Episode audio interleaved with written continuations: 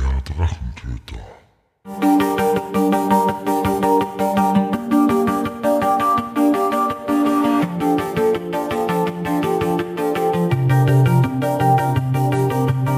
Hallo und willkommen zu einer neuen Episode des Drachentöter Podcasts.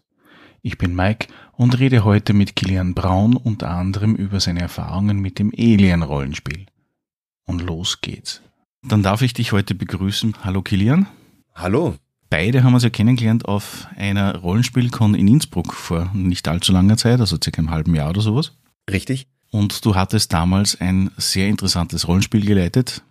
Und über das werden wir dann danach reden und äh, intensiver uns damit auseinandersetzen. Aber wer, der dich nicht kennt, wie würdest du dich, ihn, ihr, es beschreiben? Oh weia. Ähm, ja, äh, ja, ich bin Kilian. Ich bin äh, 40 Jahre alt. Ein bisschen über 40, etwas älter schon, nun ja.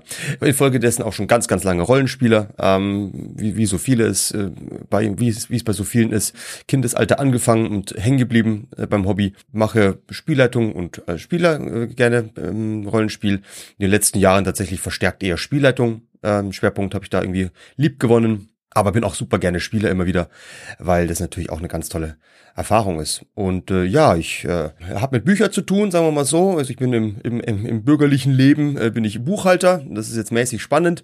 Da ist auch nicht so wunderbar äh, kreativ. Ich sage immer, wenn man als Buchhalter kreativ wird, wird man kriminell. Also lieber nicht.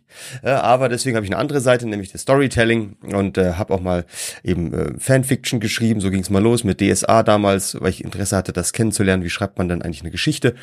Äh, und dann habe ich eigene Settings, äh, Fantasy-Settings erdacht, Bücher geschrieben, wollte die auch veröffentlichen, habe dann festgestellt, das ist alles gar nicht so einfach, das zu veröffentlichen, also einen Verlag zu finden und so weiter. Lange Rede, kurzer Sinn, hat dann doch bisschen geklappt, äh, teilweise in, zuletzt sogar vor einem Jahr oder was, ähm, bei Audible eine Hörbuchreihe äh, rauszubringen, was richtig cool ist, bin ich sehr froh drüber. Ähm, aber Storytelling hat mich schon immer begleitet, neben dem Rollenspiel. Und Rollenspiel ist ja so mehr oder weniger das Live-Storytelling sozusagen, das Interaktive. Und das hat mich immer begeistert und deswegen hat es mich ähm, begleitet bis heute, ne, das Rollenspiel. Das heißt, du hast gesagt, du hast für DSA äh, geschrieben, gehe ich dann davon aus, oder ich muss davon ausgehen, dass du dann mit DSA den ersten Kontakt hattest? Ja, genau, das war der erste Rollenspielkontakt. Also da habe ich nur für mich privat geschrieben, da gibt's keine Veröffentlichungen. Aber das war so, die Welt kannten wir, ne, das war unser, unser Rollenspielsystem für ganz viele Jahre. Und wir kannten uns eben infolgedessen in Aventurien und dem Setting eben super aus. Und dann habe ich eben mal neben dem normalen Spielen dann auch mal, ja, da, da Geschichten nebenbei geschrieben. Aber das war unser, unser Haus- und Hof-Rollenspiel für ganz viele Jahre, richtig. Das heißt, an und für sich, du bist da ja dann sehr stark drinnen in der Welt von DSA gewesen, beziehungsweise im Fantasy-Bereich. Richtig. Wie lange hat das dann gebraucht, dass du von äh, DSA abgeschweift bist oder anders gesagt, wie lange hat es gebraucht, dass du dann die große Welt der, der vielen bunten Rollenspiele dann entdeckt hast und lieben gelernt hast? Ja, das hat tatsächlich lange gedauert. ich weiß gar nicht warum. Ich kann mich drüber erinnern, dass mal einer von unserer Spielrunde hat mal ähm, was, was mitgebracht. Ich glaube, es war sogar Dungeons and Dragons damals, weiß ich nicht, dritte Edition oder sowas, das halt da damals gab dann gerade. Und wir so, Hä, Dungeons and Dragons, das klingt schon so komisch wie nur ein W20. Warum, wo sind denn die drei W20, ne? Und wir haben uns tatsächlich, ich muss gestehen, uns drüber lustig gemacht, äh, in unserem jugendlichen Leichtsinn, äh, weil wir da ganz fest beim DSA verankert waren. Also es hat tatsächlich viele Jahre gedauert, ähm, wo wir aber auch gut und gerne da DSA gespielt hatten. Und ich meine dann ja mit, mit zunehmender Komplexität des, des Regelwerks, also vierer Edition, dritte ging noch, aber vierte Edition war dann schon so ein bisschen so, hm, na ja, ich weiß nicht so genau, ob wir damit noch glücklich werden. Also also ich jetzt, ob ich damit noch glücklich werde. Und irgendwann kam auch dann der Punkt, wo das ja eigentlich einfach diese Welt satt hatte. Also dieses Aventurien, so Netz und sein Reiz ist auch haben, haben, äh, haben mag. Ich will es nicht keinesfalls schlecht reden, aber ich hatte es einfach überspielt. Es, ich war es einfach müde. Und dann ging's los. Das ist jetzt nicht gute Frage, wie lange ist das her? Schon einige Jahre jetzt, ich weiß gar nicht mehr so genau. Dann ging's los, mal links und rechts des Rollenspielweges zu gucken, was gibt's denn da noch? Und worüber seid ihr dann neben die gestolpert?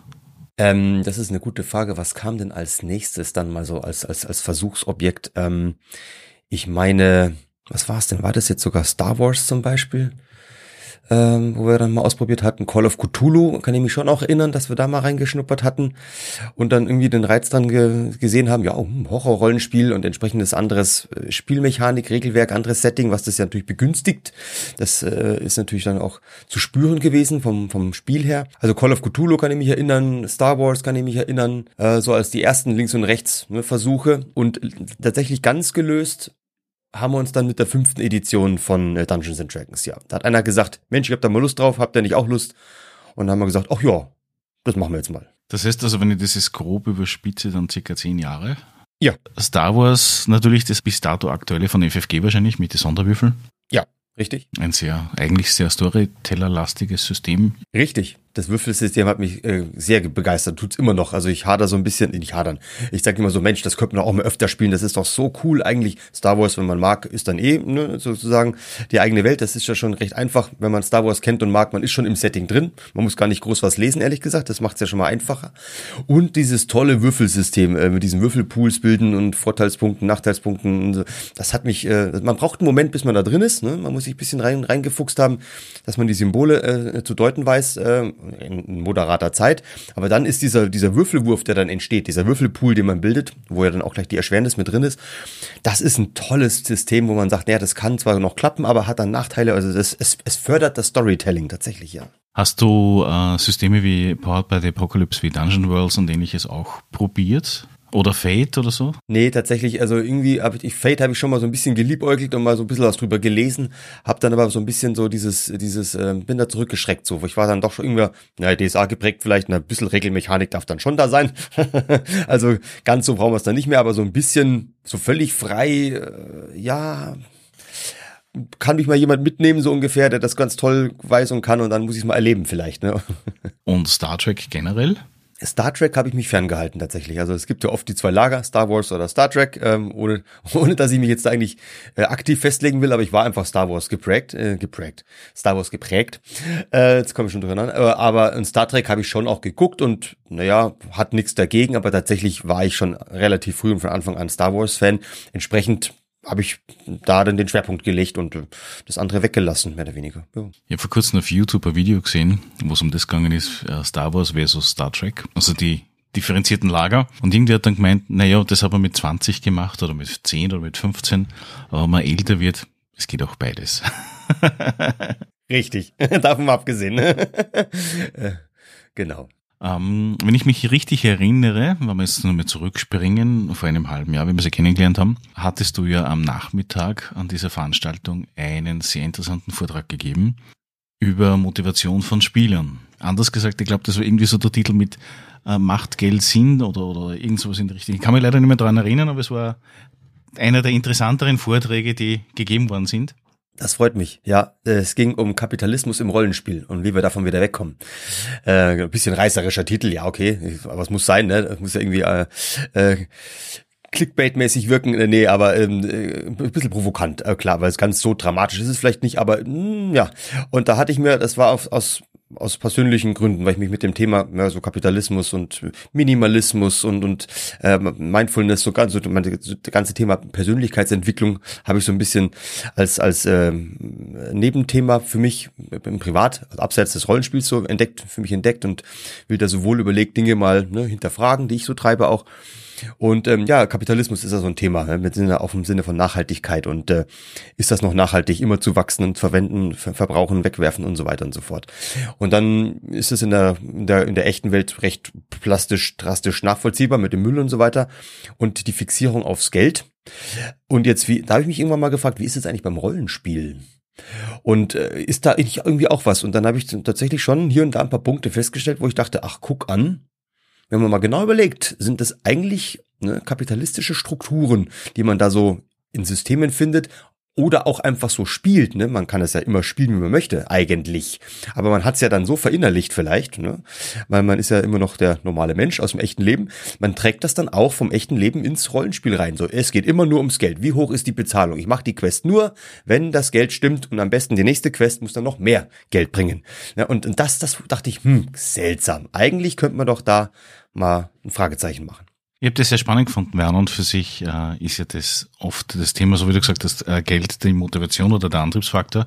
Genau. wenn nicht Geld, dann Schätze, was ja auch wieder ein Faktor von Geld darstellt. Und wenn man sich dann vorstellt, man spielt in einem, meistens in einem Fantasy-Bereich irgendwie so, man soll Leben retten, man soll Jungfrauen retten von irgendwelchen Drachen oder so. Also sprich eigentlich die Haltung von Leben und ähnliches gerät dann im Hintergrund. Richtig, das war so dann meine, meine zweite Überlegung dann im Rahmen des Vortrags, wo ich dann auch gesagt habe, ich, ich muss natürlich irgendwas ne, vielleicht eine Idee bringen, ne? weil ja, weil sagen, dass es schlecht ist, relativ einfach. Aber was kann man besser machen? Das wird schwieriger.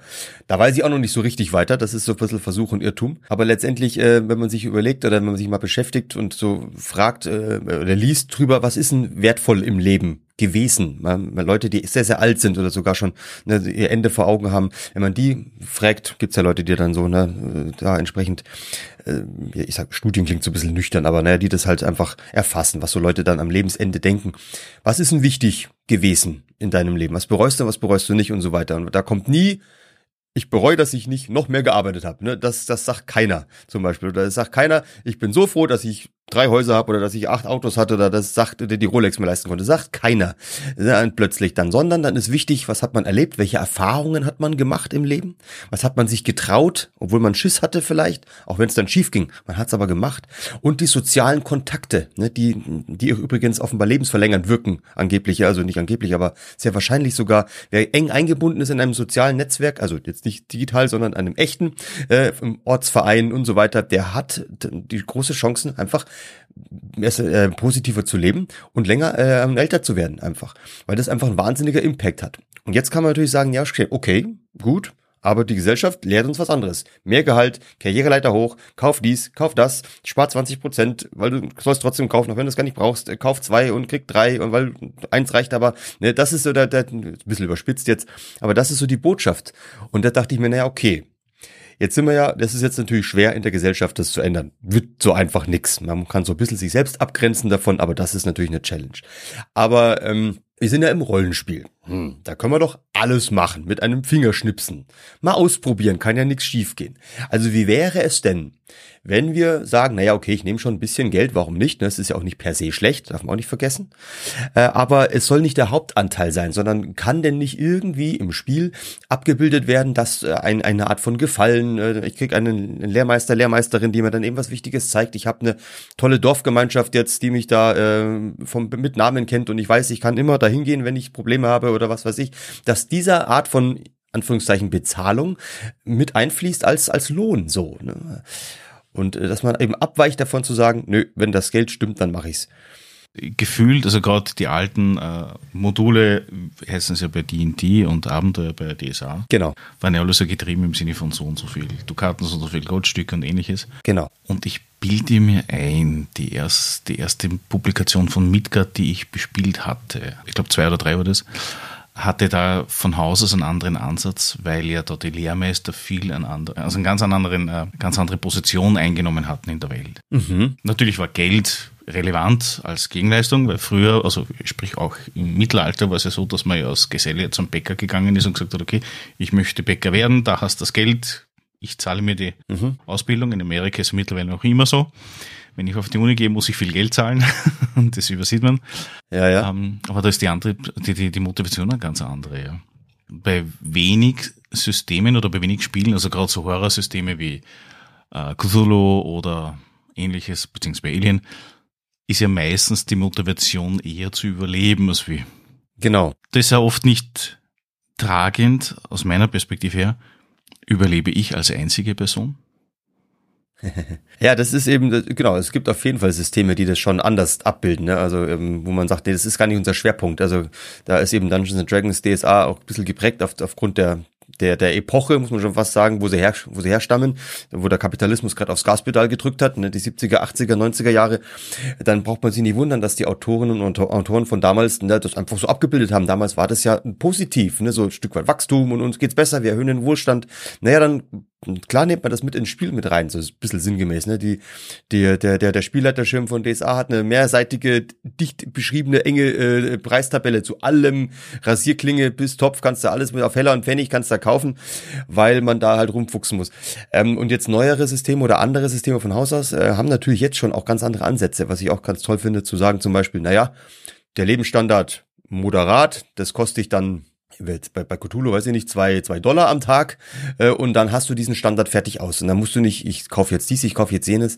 Das ist so, es wird nicht weggeschwiegen, aber es wird so ein bisschen versimplifiziert. Das reicht. Ne? So, fertig. Dann hast du alles, was du brauchst. Wie ist es bei dir bei deinen Runden generell, also unabhängig vom System? Bist du da eher einer, der dann sagt, okay, gut, Geld hat zwar einen Wert in der Welt, aber ist eigentlich nur dann relevant, wenn es irgendwas maßgeblich Wichtiges passiert, sonst ist eigentlich egal, so wie dieses wie, eben wie bei Cthulhu hast du ja Hausnummer eine, eine gewisse Geldmenge am Tag, über die du einfach verfügst und das ist einfach fertig und passt schon. Oder sagst du, du ignorierst Geld konsequent? Äh, nein, also Geld konsequent ignoriere ich jetzt nicht soweit habe ich noch nicht gemacht jetzt, ähm, weil wir, spielen jetzt ja regelmäßig Dungeons and Dragons eben, äh, die Kampagne ähm, äh, Icewind Dale, Rime of the Frost Maiden, äh, das ist eben, wie gesagt, weiterhin unser Hauptsystem. Und ähm, ja, da wollen wir jetzt, also da belassen wir es jetzt mal so drin. Äh, aber wir haben auch schon gesagt, also da gibt's ja auch diese, diese Abstufungen, man kann das ja auch so anwenden mittlerweile.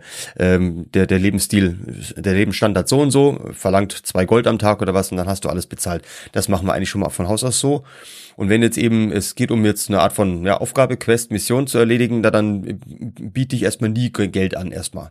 Dann fragen die natürlich nach Geld und dann sage ich, na ja, das und das ist das Angebot, oh, aber das ist dann eher moderat von der Höhe her und noch was dazu, ne, irgendwie, wo ich weiß, das könnte jetzt die Gruppe brauchen, weil sie sich vorher unterhalten haben, ja, eine Schmied, ein Schmied, Schmiedin für die Waffe aufwerten wäre schön oder ich brauche dir mal ein Zauberbuch oder was ein Kram. Und dann kann man natürlich sagen, ja, wenn du das für mich machst, hier ist ein bisschen Geld, aber ich habe auch im Angebot, dir hier und da vielleicht zu helfen. Und das versuche ich denen so unterzujubeln, ohne dass sie es groß merken.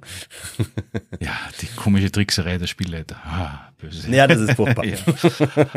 ja. äh, nachdem wir ja alle gerade hören, dass deine Stimme etwas angeschlagen ist, also ich kenne sie ja auch in Topform, du hast mir im Vorfeld gesagt, äh, du bist ja auf einer Veranstaltung gewesen bis vor kurzem. Was hat deine Stimme so zerstört? Mir hat mir hat's die Sprache verschlagen, nein, nicht ganz. Äh, Im Gegenteil. Ähm, nee, es, es war die Spielwiesen. Das ist eine ganz, ganz alt eingesessene Brett- und Kartenspielmesse, muss man da sagen, ähm, ursprünglich mal. Ähm, ist, ist sie weiterhin noch. Ganz, ganz alt eingesessen, hat 30-jähriges Jubiläum dieses Jahr, war eigentlich immer verortet in München. Und ähm, das Besondere an der Spielwiesen ist, dass es wirklich, da wird gespielt. Also die haben schon einen Ausstellerbereich, aber die planen ganz, ganz viel Fläche ein, um echt einfach zu spielen. Man kann sich da Spiele ausleihen vor Ort gegen den Pfand und dann kann man den ganzen Tag spielen. Mit Leuten, die eben da unterstützen. Und ähm, das macht die ein bisschen so besonders. Also es ist keine reine Fachmesse oder so für, für, für, für Shopping- und Spieleverlage, aber auch eben, aber ganz viel Fläche zum Spielen. So, und jetzt habe ich eben gelesen, ähm, die war jetzt wieder und jetzt habe ich gelesen, ah ja, guck, 30-jähriges Jubiläum, mhm. oh, sie müssen umziehen nach Augsburg. Interessant. Und was mich schon länger umgetrieben hat, war die Sache, dass es auf der Spielwiesen, Brettspiele, Kartenspiele hin oder her, die ich auch gerne mache, nie so richtig Pen and Paper gab. Was ist denn da los? Das kann doch nicht sein, habe ich gedacht. Das ist ja, da hat mich schon länger umgetrieben. Und jetzt habe ich das zum Anlass genommen zu sagen, also das, das ist doch jetzt vielleicht eine Chance, ne? Vielleicht haben die ja Lust drauf. Ich schreibe die einfach mal an. So, hallo, liebe Spielwiesenteam, habt ihr nicht Lust, jetzt im Umzug neu anfangen, ein Stück weit neu anfangen, so haben sie es auch selbst betitelt in Augsburg. Habt ihr nicht Lust, das zum Anlass zu nehmen und Pen and Paper Rollenspiel äh, mal so ein bisschen bei euch so unterzubringen? Da haben sie zurückgeschrieben, äh, klingt interessant, was ist das? Äh, frei, äh, bisschen frech, nicht ganz so war es nicht, aber so ein bisschen, die hatten es erstmal nicht so auf dem Schirm, logischerweise. Kein Vorwurf.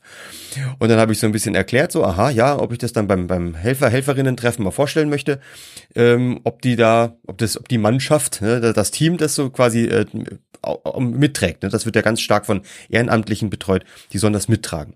Und äh, ich bin dahin, habe das vorgestellt. Einige kannten natürlich auch trotzdem Rollenspiel, auch wenn es nie da vertreten war und fanden es eigentlich ganz cool, die Idee. Also, lange Rede, kurzer Sinn, gab es jetzt auf der Spielwiesen einen kleinen Pen-and-Paper-Bereich. Und jetzt war eben die große Überlegung oder die große Unbekannte in der Gleichung, stößt das auf Interesse. Ja, das ist 30 Jahre lang eine Brett- und Kartenspielmesse. Leute gehen da jedes Jahr hin, schon ewig. Immer wieder neue Leute auch, klar, aber ne, so, das ist so Fachbesucher, die da immer hingehen. Ist jetzt das das richtige Publikum? Das ist ja keine Rollenspielkon, das wird sie auch so schnell nicht. Und äh, stößt man da auf Interesse? Wie viel braucht man da? Wie viel Fläche? Wie viel Spielleitung? Keine Ahnung. Wie, wie, wie viel, wie groß soll man das planen? Ne? Die müssen natürlich schauen, wie sie ihre Fläche vergeben, weil die ist alles, kostet ja alles Geld. Und so, wo platziert man es dann, äh, wenn es zu abseits ist, dann ist es zwar ruhiger, aber dann geht es mehr unter. Tut man es in die Haupthalle, dann ist es natürlich viel prominenter, aber dann ist es lauter. Hm, also ganz viel, keine Ahnung, wissen wir nicht. Also haben wir uns entschieden für kleine Fläche in der Haupthalle, ja, weil dann fällt es mir auf. Ähm, ich kümmere mich um Spielleitungen, habe ich da großspurig angeboten, äh, hat dann auch gut hingehauen. Und ähm, äh, so kam es dann auch, dass wir eben da vier Tische hatten in der Haupthalle als äh, Pen and Paper Bereich, äh, Sonderfläche haben sie es betitelt. Und wir haben dann gesagt, na, wir hängen halt Runden aus, wie wir es halt kennen von den Rollenspielcons. Ne? Du musst ja da Plätze vergeben, Leute müssen sich anmelden können. Das ist ja ein bisschen anders als beim Brettspiel.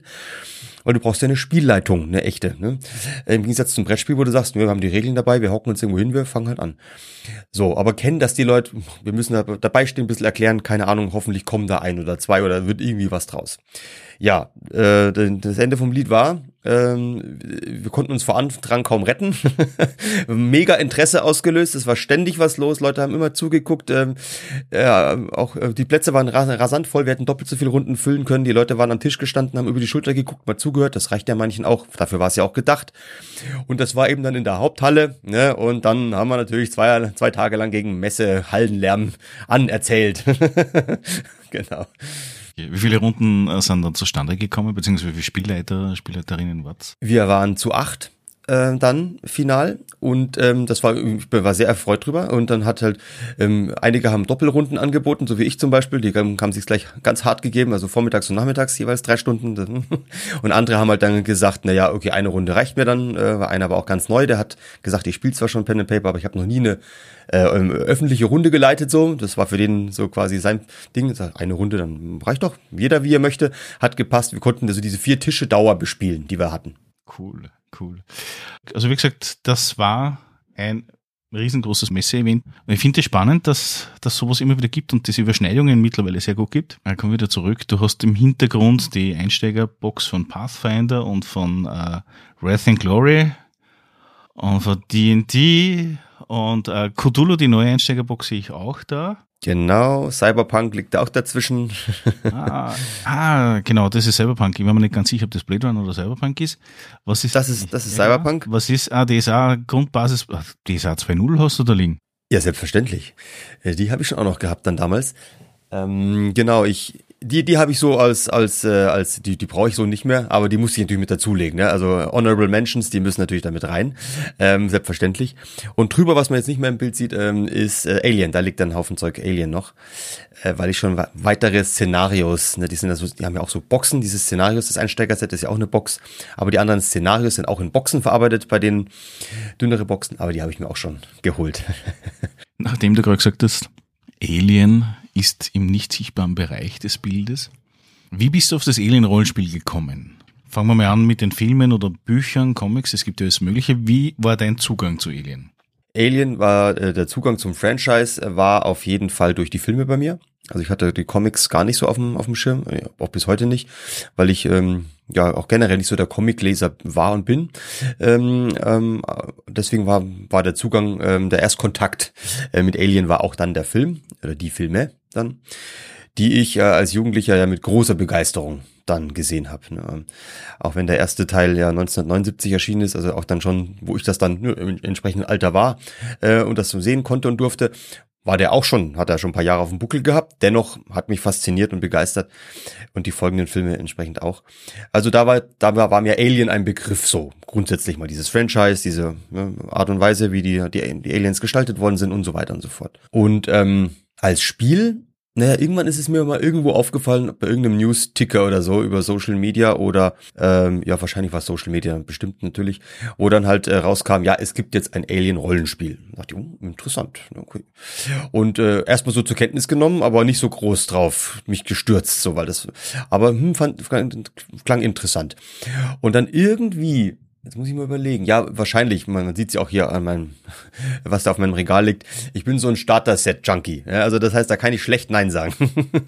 da kann ich ganz schlecht Nein sagen, weil die sind meistens gut und günstig. Man kann diesen Ready-to-Play, also der hat man hohe Chancen, das auch zu spielen. Man kann mal ein anderes, anderes System, anderes Setting ausprobieren.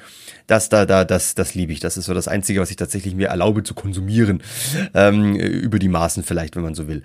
Und jetzt war das beim Alien allerdings so, dieses Starter-Set, das kostet 60 Euro. Das ist relativ viel für ein Starter-Set äh, im Vergleich zu anderen Starter-Sets. Also mal eben so ausprobieren, ah, ist schon ein Betrag, wo ich sage, das muss ich dann schon auch wirklich wollen und machen. Deswegen bin ich bisschen drum rumgetanzt.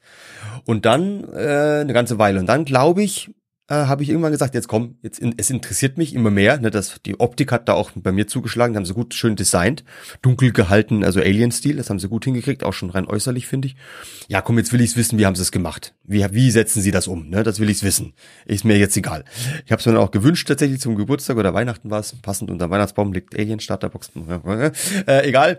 Äh, und dann habe ich es in meinen Händen gehabt und habe reingeguckt und habe gedacht, Mensch, das ist ja richtig cool eigentlich. Das kann ich mir gut vorstellen. Ja, und dann habe ich versucht, Leute zusammenzutrommeln, die das mal ausprobieren wollen. Eins, zwei, drei, wann hast du das ungefähr gesehen? Oder alle eher so gemeinsam, so mit 20 oder ein bisschen früher da? Ja, früher schon, früher schon. Ähm, jetzt weiß ich gar nicht mehr, wann kam der zweite Teil raus? Anfang der 90er, wenn ich mich recht entsinne. Ich habe ihn dann gesehen, Anfang der 90er, so muss man dann sagen, wahrscheinlich. So circa. Und ja, mehr oder weniger, also jetzt nicht so am Stück in dem Sinne, aber ich habe, glaube ich, den ersten Teil schon mal gesehen gehabt fand den ganz, ganz, ganz interessant in dem Originell eben und horrorbelastet und also gut gemacht in dem Sinne war das Film prima. Hab dann den zweiten Teil mal angeguckt, weil ich dachte, erst hat mir grundsätzlich gefallen. Festgestellt, hm, der haben sie ja anders aufgezogen. Ne, das ist eher, eher Military Survival äh, Sci-Fi als jetzt äh, Horror Survival im Weltraum wie Teil 1. Spannend, ja, interessant, dieser Wechsel so ein bisschen, ne? dieser, dieser Shift in, in, in, in der, in der, im Genre so ein bisschen, aber der Grundthematik ja gleich geblieben. Und auch natürlich auch ein toller Film insgesamt. Ja, und dann war natürlich klar, dass ich den dritten Teil auch noch anschauen muss. Beziehungsweise dann, zig Jahre später, wo dann die ähm, Prometheus und so weiter rauskam, die musste ich dann natürlich auch dann sehen. Ich muss jetzt ein bisschen eine Lanze brechen für böse Dinge, die passieren können, wenn man Alien anschaut. Es ist nämlich so gewesen, dass äh, in den 80ern hat es oft das Phänomen gegeben im ORF, also im österreichischen Rundfunk, dass sie kurz vor Mitternacht oder nach Mitternacht die ungeschnittenen Filme gebracht haben. Oh, okay. Das heißt, es hat jahrelang zum Beispiel vom ähm, Total Recall, da hast du am ORF gesehen, wie die Hände des Alien, also des, des mutierten Menschen abgetrennt worden sind. Das war das einzige Indiz, das war dann die Uncut-Version. Sonst hat man es ja nicht gewusst, so nach dem Motto. Oder eher weniger mitbekommen, weil sie haben ja nur minutenweise geschnitten oder so. Alien 2 ist ja rausgekommen ich bin mir nicht mehr sicher wann, aber ich glaube, das war so Sommer, Herbst 86. 86, deswegen mein Gott, Wikipedia ist ein wunderschöner Spickzettel. Aber das Witzige war, der ORF hatte das Making-of für Alien 2 ausgestrahlt in der Zeit von 10 bis 12. Ich durfte mir das Making-of ansehen, ich war da knappe 10 Jahre alt. Mein Onkel wollte sich danach die, die Premiere vom Alien 1 anschauen. Äh, der ist circa zehn Jahre älter als wie ich. Und das Lustige war das, der ist dann eingeschlafen beim Fernsehsessel. Das heißt, wer war munter? Ich. Ah ja. Und ich habe mir dann Alien 1 angeschaut. Und ungefähr so dann der Zeitpunkt, wo dann das Alien dann geschlüpft ist im Endeffekt, also sprich die Spaghetti-Szenerie. Ja. Das war dann der Zeitpunkt, wo ich dann nicht mehr den Film angesehen hatte. Also sprich, ich habe dann abgebrochen, bin dann in das andere Zimmer, habe dann geschlafen, fertig, das war's. Irgendwann Jahre später, ich glaube, das war in der dritten oder vierten Gymnasium. Also es gibt immer so die, die, die Pausen, also sprich äh, Semesterferien und äh, Jahresferien und davor wird dann in Zeichnen und ähnliches halt dann oft Videofilme geschaut. Wir hatten Cannonball-Rennen, wir hatten keine Ahnung was. Und Alien 2 hatten wir auch mal.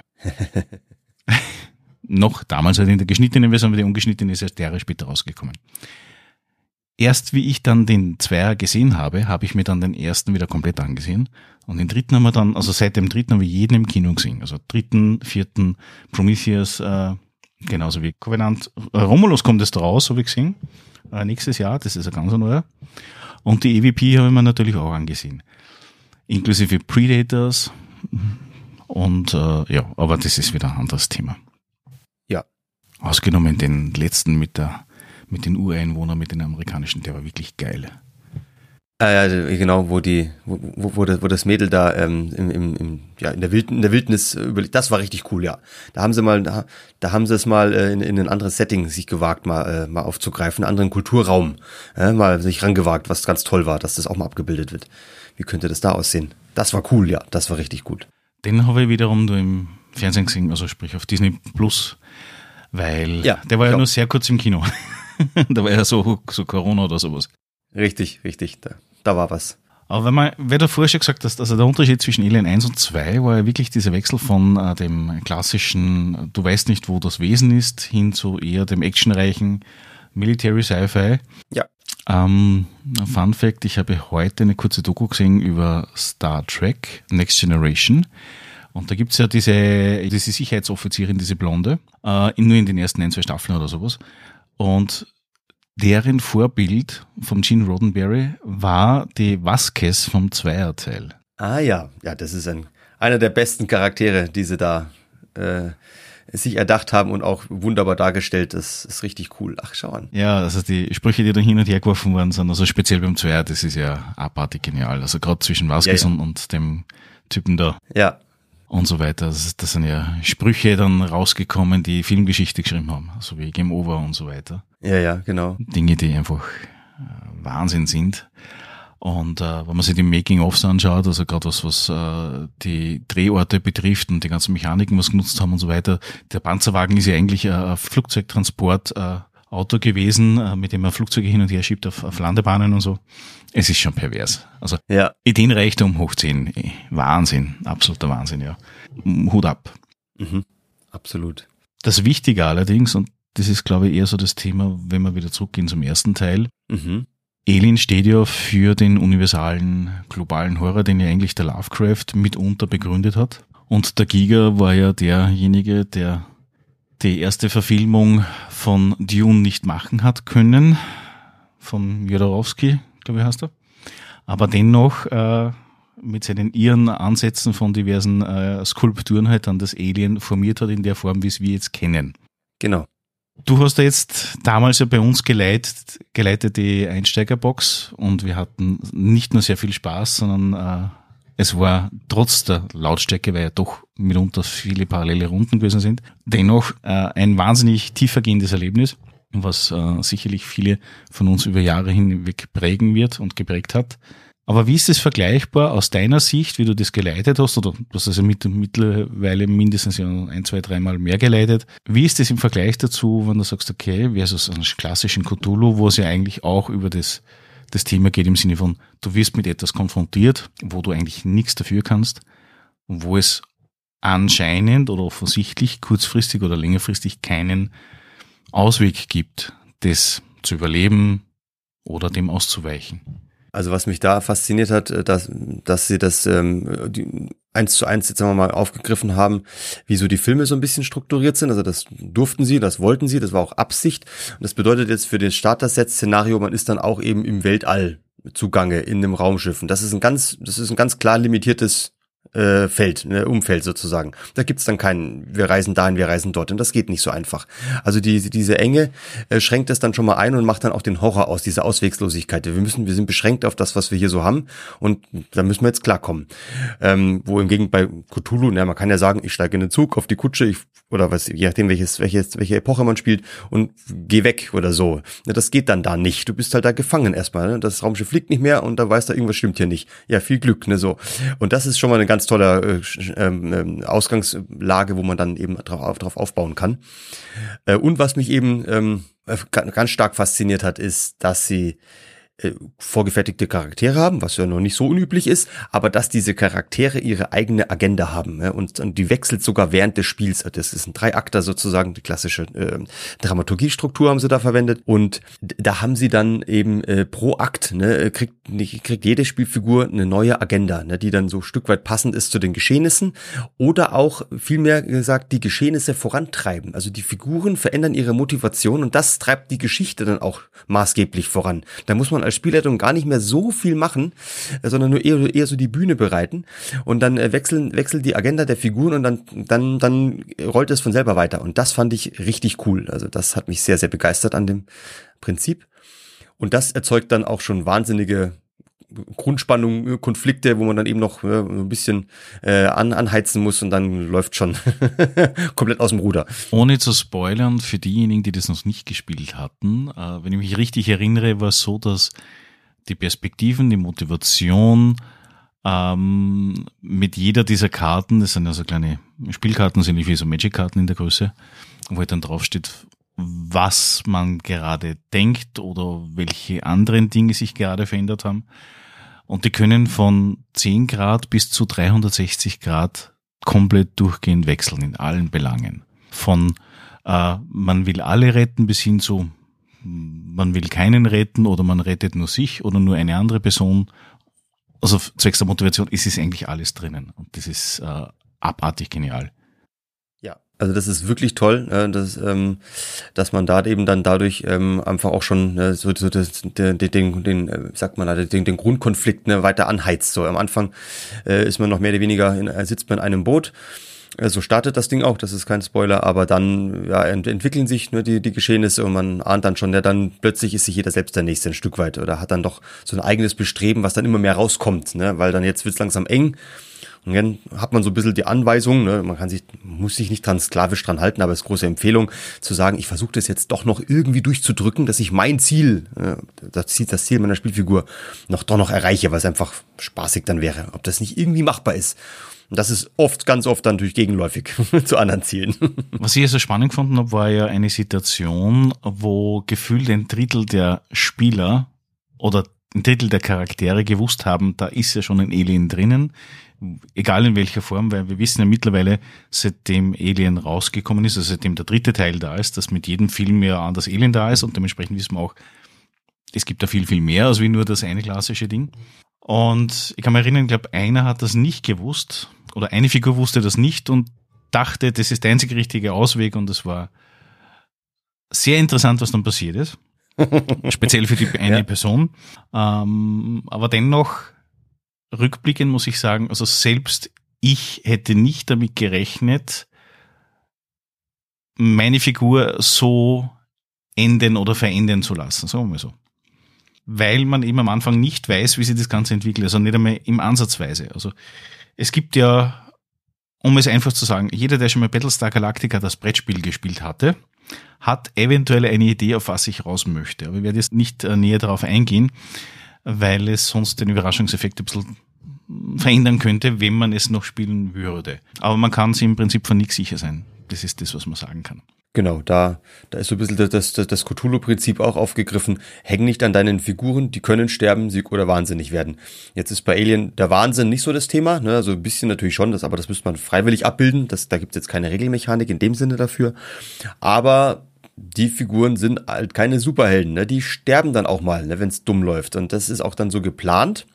Äh, und das ist dann auch nicht schlimm. Es gibt keine Player Elimination. Es gäbe dann, das haben sie eben auch ganz schön konzipiert, finde ich, Wiedereinstiegsmöglichkeiten, ne? wo man so Optionen, die man dann als Spielleitung aus dem Ärmel schütteln kann, ne? dann, äh, wo man dann sagen kann, nee, dann steigst du halt mit der neuen Figur äh, wieder mit ein und bist nicht raus und musst jetzt dann zugucken oder sowas.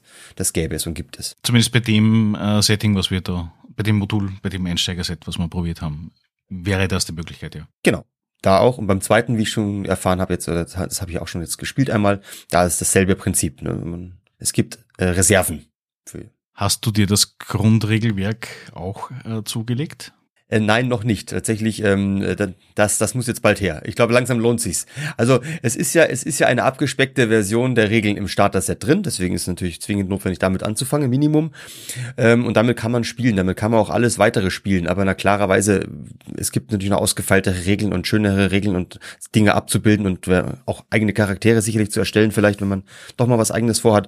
Da braucht man dann das Grundregelwerk und ich glaube, ja, jetzt. Ich äh, hatte ja das Grundregelwerk vorher schon auf Englisch und ähm, wir haben ja dann im Nachgang noch kurz darüber gesprochen. Ein wirklich markanter Unterschied von den Grundregeln versus der Einsteigerbox ist das, wenn man jetzt, also es ist so, die Würfelmechanik ist einfach, wir haben sechsseitige Würfel, je nachdem wie hoch der Fertigkeitswert ist. Und wenn man gestresst ist, warum auch immer, man sieht irgendwas Schönes, was man sonst nicht sieht, wie Tote und so. Wir kennen es von Cthulhu. Dort macht man geistige Stabilitätsprobe, hier macht man einen Stresswurf. Und äh, der kann sich natürlich auch erhöhen, was positiv und negativ Effekt haben kann, weil positiv, ich habe einen Würfel mehr, das heißt, Möglichkeit, dass ich einen erhöhten Effekt erhalte, ist gegeben, aber genauso ist auch die Möglichkeit, dass ich massiv daran scheitere. Bei der Einstiegsbox ist es so, wenn ich scheitere, würfel ich mit zwei sechsseitige Würfel, weil das ist ja wie Sechs-System, wenn ich mich richtig erinnere, waren es zwei sechsseitige. Mhm. Und lese dann auf der Tabelle ab, was passieren kann. Genau. Und ich habe, hatte das dann verglichen mit der Tabelle, die in dem Grundregelwerk ist. Und da war gefühlt bei jeder Zeile oder bei, jedem, bei jeder Tabelle, bei jedem Feld, was dahinterlegt ist, versus dem Grundregelwerk, dem Einstiegsbox, noch ein, zwei Zeilen extra dabei.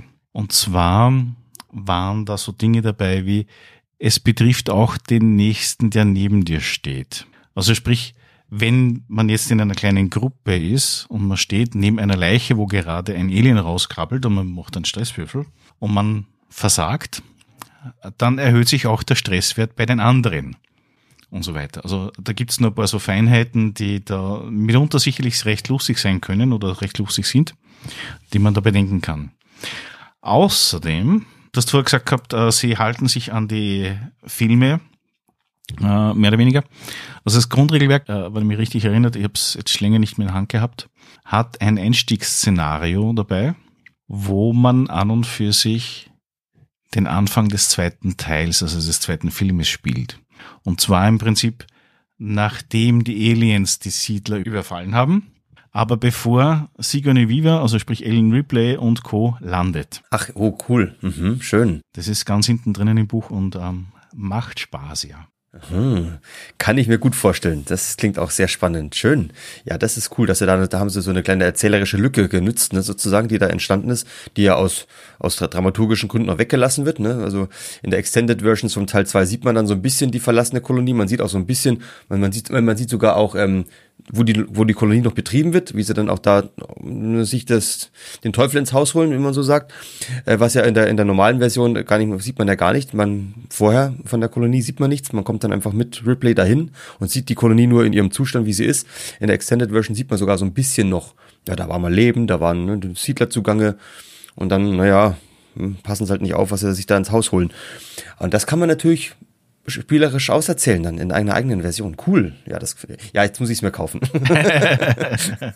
ja, wird auch langsam Zeit, ja. Wird ja, ich glaube auch. Auf der Riot, auf der Incon hatten wir auch jemanden, der gesprochen hatte über Online-Spielen, der einen Vortrag gemacht hatte über, also wie er das nutzt, beziehungsweise wie das kombiniert mit einem Offline-Spiel, so was Zwischensequenzen und so weiter. Und ein Schlagwort, das gefallen ist, ist natürlich Foundry ein Online-Tool, das heutzutage nicht mehr wegzudenken ist. Und ja, dafür kann man sich die Alien-Box bzw. Chariots of Fire, also und die Einsteiger, ich glaube, das Einsteigermodul ist auch dabei, äh, kann man das beziehen und das dann auch online spielen. Oder halt parallel, je nachdem, wie man halt gerade Lust hat. Weil manches Mal ist für manche doch interessanter, wenn man Kopfrechnen nicht unbedingt am Tisch machen muss, habe ich feststellen müssen.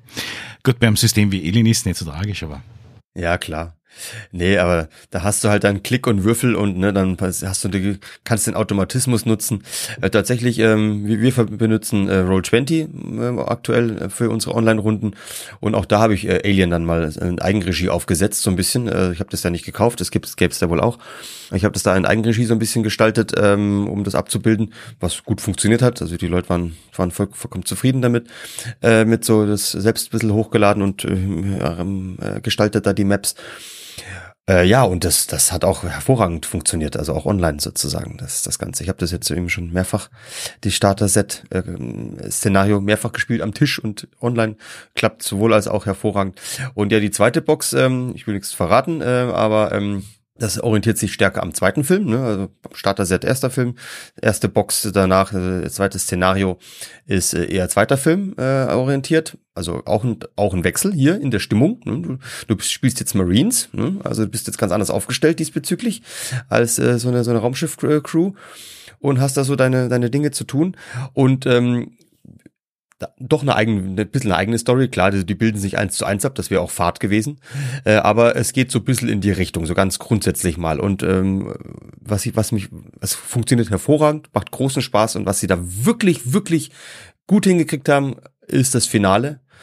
Äh, bei, der, bei der zweiten Szenario, das haben sie, also da war ich schon beim Lesen begeistert und das hat, haben wir dann gespielt und das war das ist bombastisch. Also das ist wirklich ein Hammerfinale. Da bin ich schwer begeistert, tatsächlich, muss ich sagen. Wo ich gedacht habe, Mensch, da muss ich gar nichts ändern und machen. Ich kann mich voll auf die Inszenierung konzentrieren. Ich kann das einfach so, krass, das ist richtig cool. Also großes Lob an der Stelle. Cool. Das heißt, es, ich weiß ja, dass äh, irgendwie ja der vierte Teil ja ist ja dann, also der erste war ja vom Ridley Scott, der zweite war ja von Cameron gedreht, aber an und für sich immer nur eine Idee vom, vom Scott und so weiter. Beziehungsweise die Prometheus und äh, Covenant ist ja wieder vom Ridley Scott selbst. Und ich glaube, es ist so wie beim Terminator ein bisschen so, dass man sagt, es gibt nur eins, zwei, drei vom Original und das andere ist, ja, das war mal, aber hat sich anders entwickelt. Kann es dann sein, dass es dann für den dritten Teil dann auch nochmal eine eigene Box gibt oder so? Also es, es gibt doch eine, eine dritte Box, die, die habe ich auch schon, weil wir gesagt haben, wir wollen unbedingt weiterspielen. Ne? Die Leute wollen unbedingt weiterspielen. Alles für sich sind abgeschlossene Szenarien übrigens. Die hängen nur ganz, ganz lose zusammen. Man muss die nicht in der Reihenfolge spielen. Kann man, aber muss man nicht zwingend, weil die bauen nicht aufeinander auf. Man hat jeweils immer neue Charaktere. Also da kann man eigentlich beliebig spielen. Ähm, und die dritte Box, ich habe es jetzt noch nicht genauer durchgelesen, ähm, weil das wir machen gerade, wir pausieren da gerade damit. Ähm, die, die, die, die knüpft jetzt nicht so an den dritten Teil an. Ne? Also die haben, da haben sie sich jetzt schon so ein bisschen entfernt davon. Ähm, sie bleiben natürlich im Franchise treu, aber sie haben sich schon inhaltlich jetzt etwas entfernt davon und äh, doch was eigenes ähm, sich überlegt, so ein eigenes Setting, was aber auch wenn ich mich recht entsinne, wieder was anderes auch äh, darstellen soll. Also die, die wollen versuchen mit, also es gelingt ihnen auch mit drei Szenarien, drei verschiedene Blickwinkel auf dieses Alien-Franchise zu werfen. Also du spielst nicht nur immer Marines, du bist nicht nur immer so eine Raumschiff-Crew, sondern das warst du im ersten Teil eine Crew, im zweiten Teil bist du Marines und im dritten Teil bist du jemand anders. Und ähm, das, das finde ich auch sehr, sehr toll gelungen, dass man dann sagt, nee, man hat nicht immer so dreimal dasselbe in grün, ne, sondern man hat Chancen, es anders, jeweils anders zu erleben. Was mir noch einfällt, ist beim Durchlesen vom Grundregelwerk war einer der markanten Punkte, und ich glaube, das ist ja öfters diskutiert worden äh, aus, ähm, aus Spielvariante, dass das System von Haus aus vorsieht, es gibt die Möglichkeit, dass man eher One-Shot getrieben spielt das ist das Cineastische und dann auch alternativ so eher den, Kampagnenmodus, wo man halt nur die Schwierigkeiten und die Effekte ein bisschen runter oder rauf dreht und das ja der Stellschrauben nimmt, aber grundsätzlich dasselbe alles spielen könnte, wenn man möchte, insofern die Charaktere überleben natürlich. Äh, und das ist äh, von Haus aus vom System her eher eine seltene Herangehensweise. Das habe ich erst, ich glaube, noch nirgendwo gesehen in dieser Form. Ja, das stimmt. Also die nennen das eh äh, gleich von Haus aus diese cinematischen Szenarios, ne, so, so betiteln die das. Äh, es soll also filmisch sein. Das, das wollen die auch so, das ist denen so vorgesehen, man darf auch so spielen, ne, sozusagen. Ähm, und äh, jetzt, wir haben es jetzt in einem Stück gespielt, äh, vier Stunden oder was es dann waren. Ähm, die, die schlagen schon vor, zwei bis drei Sessions, a drei Stunden. Ne? Also wir haben, ich habe es ja abgekürzt abgebildet jetzt. Ne? Also ähm, da habe ich das, das ging, hat ja gut funktioniert. Man kann es am Anfang und in der Mitte, gegen Ende vielleicht auch noch ein bisschen in die Länge. Da gibt es so ein paar Optionen oder ein paar Story-Inhalte, die ich dann einfach gekürzt habe. Dann würde es sich strecken auf so ein Few-Shot. Ne? Aber dann ist auch Schluss. Ne? Also länger soll es nicht sein. Also ich habe auch gemerkt, wir haben uns dann beim, äh, wo wir das in der anderen Gruppe mal gespielt hatten, äh, den, den, den äh, ersten Teil sozusagen aus dem, aus dem Starter-Set. Da haben wir dann ein bisschen ausführlicher gemacht, aber ich habe schon gemerkt, nee, das, das tut dem Ding nicht gut. Ne, das, auch, auch beim, beim, bei der zweiten Box haben wir auch, wollten nicht gar so durchhetzen, ne, weil die Leute auch Freude am Rollenspiel haben, dann geht einfach mehr Zeit drauf, dann ist ja auch in Ordnung. Ne? Dann, aber inhaltlich tut's dem Ganzen nicht gut, es unendlich lange zu machen. Das muss dann relativ, also ab einem gewissen Punkt, muss, muss es dann, wie in den Filmen, ein Stück weit eskalieren und dann rasant aufs Finale zuraufen. Nicht mehr links, rechts und nochmal Pause, nochmal eine Nacht. Nee, nee, nee, dann geht's jetzt, jetzt muss es dann durch. Und das tut dem Ganzen dann gut. Da darf man also keine Scheu haben zu sagen, jetzt bringen wir es zu Ende. Ne? So. Ich glaube, das hat aber auch ein bisschen was zu tun mit der Art und Weise, wie äh, heutzutage Filme gemacht werden, beziehungsweise Geschichten erzählt werden, versus das, wie es vor 20, 30 Jahren war. Weil man ja auch merkt, wie sich bei manchen Themen, selbst Alien 2 äh, noch äh, Zeit lässt, wo man heutzutage sagt, okay, streicht man der Drittel weg und dann passt das schon. Trotzdem, ja, ich glaube, also wie gesagt, ich habe das, das erste Szenario dann nochmal durchgelesen und ich finde auch, also die, das Streichen oder das sehr starke Reduzieren von der Anfangsphase, von der Einleitung, tut dem sehr gut, weil man gleich drinnen ist. Nämlich genau an dem Punkt, wo es dann wirklich losgeht und man keine Möglichkeit hat, mehr zurück kann, wenn man es genau nimmt. Und halt dann einfach konfrontiert wird mit sehr lustigen Themen. Und wenn dann ein bisschen Rollspiel dazukommt, so wie es wir gehabt haben, mit endlosen Diskussionen, äh, was jetzt ein Virus sein kann, was jetzt äh, Fremdenwirkung sein kann oder doch irgendwas anderes, äh, dann möchte ich das auch nicht auf acht, neun Stunden machen, weil irgendwann einmal ist auch die Energie los und, und weg vom, vom Spielern und auch die Motivation, ja. Weil extra dann nochmal sich finden, das ist heutzutage sowieso ein bisschen ein Thema, ist ein bisschen fad. Ähm, wie war das für dich mit äh, online mit Roll20 mit äh, dieser Session? Ich gehe mir davon aus, dass das ungefähr in derselben oder ähnlichen Variation gespielt, wie es ich kennenlernen durfte bei dir. Da, da haben wir es jetzt in der, in der vollen Länge gespielt, ne? also da waren dann drei, vier Termine ähm, sozusagen, wobei wir immer nur zweieinhalb bis drei Stunden maximal spielen, also deswegen, die, die Terminanzahl ist ja dann relativ, je nachdem wie lange man halt spielt. Ähm, hat gut funktioniert. Ne? Also ich habe dann festgestellt, ne, das, das kann man schon so abbilden, wie sie es da machen. Ne? Das, das, das ist schon die, die maximale Länge. Aber wenn man jetzt nicht denkt, man hat diesen Plan dann vor sich, auch das ist kein Geheimnis, es gibt dann gleich so einen, so einen Raumschiffplan, den man da äh, sozusagen über die Computersysteme abrufen kann den kann man dann schönerweise auch den Spielern, der Gruppe, der Spielerinnen auch sofort zeigen, äh, von Anfang an. Dann liegt er so prominent und auch optisch schön, stimmig, äh, in so schwarz-grün, ne, dunkel gehalten, irgendwie stimmig da. Lockt natürlich zu sagen, wir wollen alles erkunden, ne, weil es ist jetzt irgendwie alles spannend. Und wenn du es durchliest, ne, was jeder Raum ist beschrieben, weil theoretisch kann ja jeder überall irgendwo hin, kann ja sein, ist auch alles beschrieben. Ja, ist auch irgendwie spannend, ne. Aber das sollte man nicht machen, ne? Jetzt Raum für Raum und äh, jetzt haben wir die Zeit, alles hier in Ruhe, an, nee, nix Ruhe, ne? Also bisschen ne, reinstolpern lassen und dann äh, muss man sagen, ja, dann haben sie halt nicht alles gesehen. Es ist dann leider so, weil dann die Dinge eskalieren müssen, sonst ist es, äh, sonst ist der Drive raus, sonst ist die Bedrohung raus. Und deswegen ähm, darf man sich nicht von diesem ja, schönen großen Raumschiffplan verlocken, verleiten lassen, zu sagen, das muss jetzt alles irgendwie mal dran gekommen sein. Weil wenn man es durchliest, ist es doch schön, das wäre doch toll, wie die das finden würden. Ja, die finden einen Teil, nachdem, wo sie sich halt entscheiden hinzugehen, das finden sie dann. Das, und der Rest, naja, geht auch ohne dann. Ne? Das ist dann wieder das Thema, wo wir relativ am Anfang von äh, der Diskussion über Alien waren. Es ist halt dann doch das Überlebens, oder das, der, es zählt dann doch der Überlebenswille am Ende für jeden doch sehr individuell und, und uh, individuell stark. Und mit den, in dem Fall mit den uh, Karten, also sprich der, der geschichtlichen Wendung der jeweiligen einzelnen uh, Charaktere, ist das natürlich dann nur ein bisschen anders. Aber ich denke auch, ja, das soll, dass der Überlebenswille unterm Strich gesehen sollte eigentlich die Motivation sein. Genau. Und dann, das setzt natürlich voraus, dass man dann als Spielleitung den Druck erhöht. Ne? Also du kannst natürlich die Alien immer so unheimlich äh, krabbelnd und knisternd da in den Luftschächten lassen. Oder du erhöhst den Druck, ne? indem du einfach sagst, jetzt sind, ist, ist halt die, die Crew bemerkt worden. Ne? Und dann werden die Aliens aktiv. Und dann, dann kann man es relativ gut steuern, weil man aufs Gaspedal drückt. Ne? Und Horror entsteht ja auch dadurch, dass man eben diese, diese Ups und Downs hat, ne? diese Ruhephasen auch. Das darf ja durchaus sein. Also am Anfang, wenn man dann feststellt, oh Gott, wir sind jetzt hier irgendwie gefangen, nur erst der Horror und erstes, erst die, die ersten Fundstücke von hier stimmt was nicht, Horrorphase, dann darf er auch erstmal sein, jetzt haben wir uns mal stabilisiert, jetzt haben wir uns mal ein bisschen gefangen, jetzt analysieren wir die Lage, jetzt gehen wir mal taktisch vor, jetzt erkunden wir mal ein paar Räume. Das darf dann durchaus sein. Wieg sie ruhig in Sicherheit, ne? Und dann irgendwann, ne? wenn du denkst, jetzt haben sie genug, jetzt habe ich, jetzt reicht's mal wieder dann wieder starten. Dann, dann auch entsteht erst der Horror, wenn man sagt, scheiße, das ist jetzt doch gefährlicher, die haben uns bemerkt, jetzt wird's doch dramatischer, wir müssen jetzt schneller handeln. Nächster Akt, nächste Agenda für jeden. Und dann, dann treiben die das auch selbst dadurch voran. Ne? Wenn dann jetzt steht, hm, oh, das muss ich jetzt machen, okay, na, alles klar. Und dann, und dann, dann verfolgen die alle das. Das ist übrigens ein wichtiger Punkt, genau, finde ich, fällt mir gerade ein. Das Starter-Set für Alien finde ich gut zum Start ins Alien-Rollenspiel. Es ist nicht gut zum Start ins Rollenspiel als Hobby. Es setzt schon voraus, dass du ähm, eine gewisse Grunderfahrung hast, finde ich, im Rollenspielen, im Rollenspielen, ne? Weil das darauf basiert es genau. Wenn du jetzt im Rollenspielthema komplett neu bist, du hast keine Ahnung davon und du sollst dann gleich so ein enges Horrorszenario mit eigener Agenda, eigener Figur, Würfelmechanik, wo du gar nicht so drin bist, das kann mir vorstellen, das könnte nicht so klappen.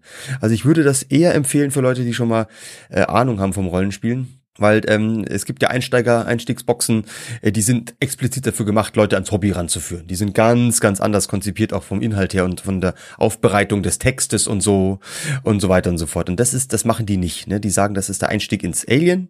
Rollenspiel, aber nicht ins Rollenspiel. Du hast gerade was Wichtiges angesprochen mit Einstiegsboxen. Also generell kann ich auch an jeden die Einstiegsboxen von jedem System fast durchgängig empfehlen. Es hat in der Vergangenheit Systeme gegeben, wo dann äh, bemängelt wurde, dass man keine Charaktere erstellen kann mit der Einstiegsbox. Da war ich dann selbst etwas überrascht, dass das man voraussetzt für eine Einstiegsbox. Ich hatte allerdings auch schon Systeme kennengelernt, wo ich mir dachte, okay, also Einstiegsboxen kennengelernt, wo ich mir dachte, das ist aber weit weg vom Original. Also sprich, man hat System XY und von System XY wurde dann sehr viel weggestrichen, was klar ist. Aber selbst dann die Würfelmechanik wurde dann angepasst, damit das halt für Anfänger funktioniert. Aber das hat dann eigentlich mit diesen, mit diesem Franchise nichts mehr zu tun gehabt, für das eigentlich das stehen wollte. Und dann habe ich Einstiegsboxen erlebt, wo man denkt, so wie bei Alien, äh, ja, das ist ein Einstieg in das System, aber nicht ins Rollenspiel. Und dann gibt's wieder das genau umgekehrte, wo man denkt, es ist gescheiter, man gibt es, man druckt es wenn in die Hand, der noch nie etwas gespielt hat, damit der eine Idee hat. Und das kann er dann selbst oder die, die Gruppe selbst dann äh, eigenständig erarbeiten und hat auch Spaß daran. Aber das sind eher rare Systeme, also Einstiegsboxen, was das betrifft. Ich glaube, das meiste wird eher momentan sein, so zum Anfüttern von die, die sich ja schon ein bisschen auskennen. Richtig. Ja, also die, die Dungeons and Dragons Boxen, die sind noch so konzipiert. Wir haben da nämlich eine, äh, zwei schon daheim, ähm, wo wir dann auch mal jetzt in der, in der im Freundeskreis, ich spiele da auch mit, mit einer befreundeten Familie und deren, äh, mit meinen Jungs und deren Kindern sozusagen, die jetzt mittlerweile jugendlich sind, äh, und dann, dann wollte auch mal einer Dungeon Master machen. So, ja, sicher, super gern. Dann ist natürlich so eine Box hervorragend, ne, für jemanden, der dann sagt, ich möchte es mal ausprobieren, ich kenne schon so ein bisschen was, aber die, die Rolle der Spielleitung, das ist für mich neu. Da ist es dann schön, wenn das dann relativ geradlinig Klinik ist klar erklärt, was kann man vorlesen, was kann man jetzt, äh, wie, wie, wie genau konkret lautet die Quest. Bisschen, bisschen, bisschen nüchtern, aber dann ist es relativ simpel zu verstehen, ah, das muss ich jetzt der Gruppe mitteilen, was sie machen muss und so. Das ist also very basic und das, dafür sind die dann natürlich schön. Ähm, aber das, das bietet nicht jede Box, das ist richtig. Du hast jetzt noch was Wichtiges angesprochen, und zwar äh, Spielleitung. Was wir bis jetzt noch nicht erörtert haben, war das, du hast ungefähr, nachdem wir uns kennengelernt hatten, einen Mail-Verteilerdienst eröffnet, wenn man das so nennen darf, wo in einer gewissen Frequenz Spielleiter und Spielleitungstipps kommen und auch Spielertipps mehr oder weniger.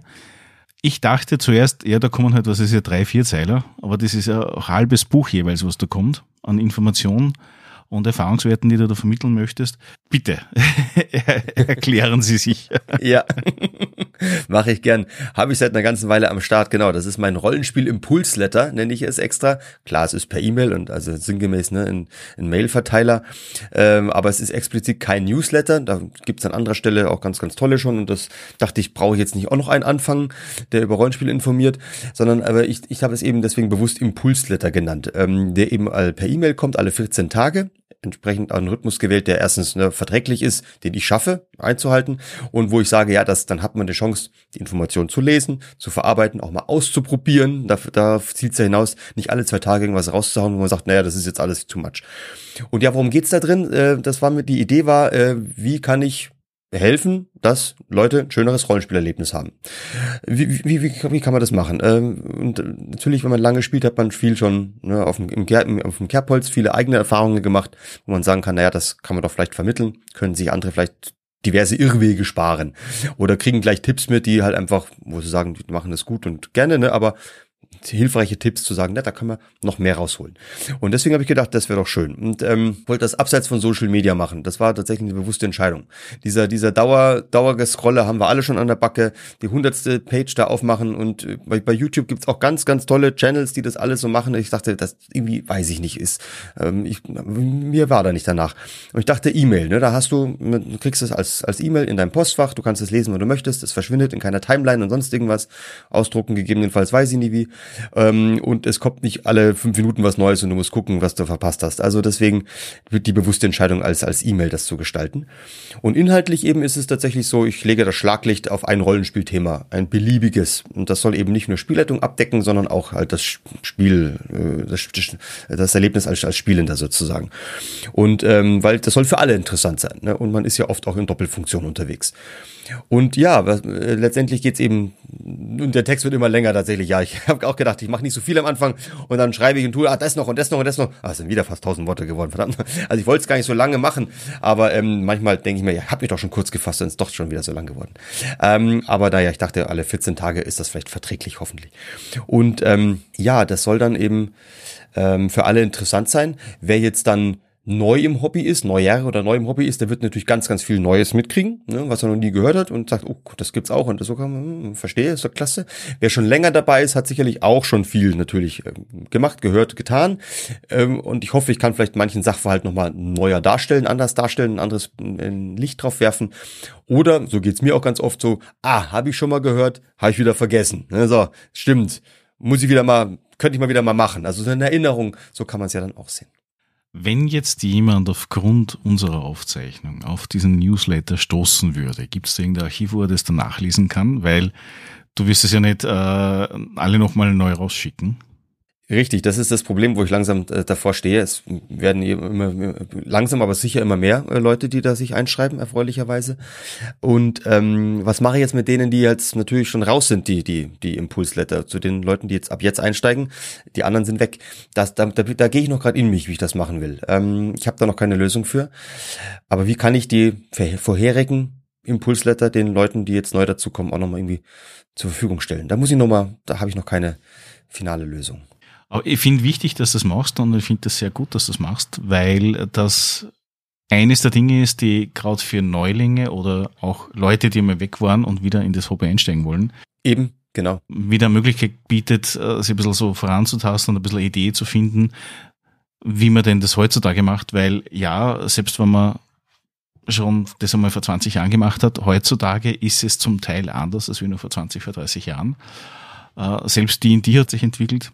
Ähm, aber dennoch, ähm, in Amerika spielt man das alles anders als wie in Europa, als wie in Deutschland und als wie in Österreich. Und äh, ja, wir sind ein bisschen ernster, wir sind ein bisschen buchhalterischer bei diesen Dingen. ich glaube auch. Ja, ja, ja, ja, das kann leicht sein. Aber nichtsdestotrotz finde ich das, wie gesagt, sehr, sehr wichtig und sehr, sehr gut, dass du das machst. Und muss ich ehrlich sagen, die, die Tipps sind wunderbar und die Qualität und, und äh, ist, ist sehr hochwertig. Also freut mich, prima. Ist, ist selten, dass ich so etwas äh, lesen durfte mit so einer Ausprägung. Und na, bitte weitermachen, es ist ganz, ganz wichtig. Schön, ja. Ich hoffe nur, dass da die Themen nie ausgehen. Und äh, ich weiß aber auf der anderen Seite, ich wurde vor kurzem mal gefragt, so, gehen dir nicht die Themen aus? Und dann sage ich, du, ich habe ungefähr so mehr 40 Themen auf der Warteliste ja. und ungefähr 80 die noch als Input kommen und da kommen noch theoretisch wöchentlich so zwei bis zehn Themen dazu. Ja, also ich glaube, das ist, das ist äh, nie, nie ein großes Problem, ne? Weil, also dass man hat immer so eine kleine Liste, so habe ich es jetzt ja auch schon. Und manchmal ergibt sich was, dann mache ich spontan oder jetzt äh, letzt, letztens gab es irgendwas zu Halloween, einfach Horror, das bietet sich ja schon selbst so von der Jahreszeit her an. Dann hast du schon wieder was abgedeckt. Also da, glaube ich, habe ich auch keine Bedenken. Dann sage ich nochmal Danke dafür, dass du damals das Alien geleitet hast, wodurch wir uns kennenlernen durften. Und danke, dass du dir die Zeit genommen hast, dass wir über unter anderem Alien gesprochen haben. Gerne. Ich danke für die Einladung. Und ich gehe davon aus, dass wir uns nächstes Jahr in Innsbruck wieder mit dem Weg laufen. Ja, also ich habe es fest vor. Ja, dann sage ich einfach nur mehr Danke und wünsche dir noch einen schönen Abend und erhol deine Stimme. Gell?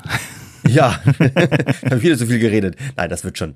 Äh, das ist kein Problem. Nee, besten Dank. Äh, schön, äh, das, das hat tolle, toll Spaß gemacht damals mit, mit der Runde mit dir. Und äh, ja, äh, es ist eben ganz erstaunlich, wie der Zufall es manchmal so will, dass man sich dann so kennenlernt. Ne? Ungeplant, unbeabsichtigt sitzt man nebeneinander und denkt sich, ach guck, wir könnten mal eine Aufnahme machen zusammen. So geht's. Das, das finde ich eben so ganz, ganz toll, so faszinierend. Dann soll das auch einfach so sein. Nee, schön. Ja, würde mich total freuen, wenn wir uns dann in Innsbruck wieder begegnen. Danke dir.